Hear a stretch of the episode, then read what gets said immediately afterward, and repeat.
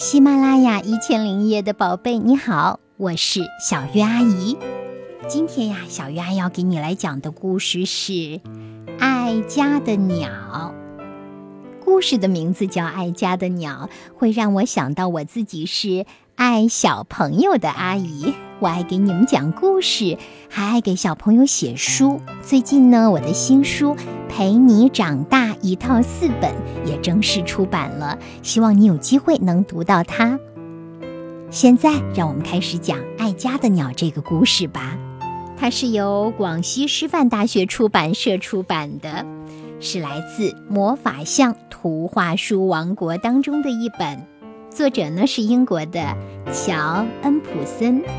翻译于志莹，在这个绘本的正文开始之前呀，有这么两行字：献给我永远深爱的妈妈，天际领航员爸爸和舞蹈女王姐姐萨拉，献给所有穿梭在两个家之间的小小鸟。好，小鱼阿姨翻开书了，扑面而来的就是春天的气息，可爱的小鸟。小小鸟非常爱它的家，每天它都站在它最爱的枝条上。这只鸟呀，身上大部分的羽毛是黄的，背上呢有一些绿色，看起来特别的春天，特别灿烂。什么是它最爱吃的食物呢？看起来像红樱桃。他最爱的音乐是来自大自然的风铃。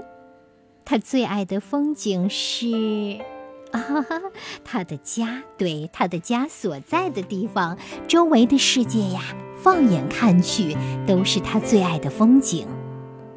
可是有一天，吹来的风冷飕飕的，树叶也开始飘落。小小鸟的哥哥用翅膀搂住它。哥哥说：“小小鸟，你知道吗？”家不是一个固定的地方，它可以在近处，也可以在远方，可以很大，也可以很小，可以在很热的地方，也可以在很冷的地方，有时候还可以有两个家，就像我们一样。现在是时候往南飞，去我们冬天的家了。那里食物充足，还吹着暖暖的风。从春天到秋天，树叶变黄飘落，那么小小鸟就要离开它出生时的家了。一想到要离开家，小小鸟就很难过。他会想念他最爱做的那根枝条，想念他最爱吃的食物，他最爱的音乐，还有他最爱看的风景。那他该怎么办呢？突然，他想到了一个好主意，他要把自己最爱的东西通通带上，这样不论到哪里都会觉得像在家一样。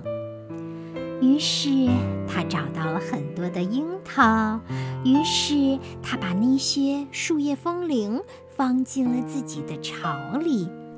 亲爱的小朋友，你觉得他还会做些什么呢？总之呀，他做好了所有的准备，他的巢里装满了他最爱的东西。好，接着所有的鸟儿聚在一起，开始他们漫长的旅行。